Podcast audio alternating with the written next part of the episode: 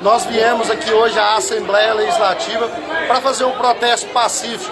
As leis que estão sendo discutidas pelo governador Mauro Mendes, elas implicam em um retrocesso, em sucatear os salários dos servidores nos próximos 10 anos e corroer o poder de compra é, dos servidores. Nós lutamos durante muito tempo para conquistar melhorias salariais, os policiais civis, militares, todos eles garantem a segurança do cidadão para que ele possa trabalhar, ir e vir. Nós estamos fazendo esse, esse, esse protesto, lutando contra essas leis, primeiro, porque nós não queremos parar. Se as polícias civis e militares decidirem não fazer greve, mas matarem o trabalho, deixarem de ir ao trabalho por uma semana sequer, os criminosos tomarão conta das ruas. O que nós queremos é que o governo faça a parte dele, pague os salários em dias,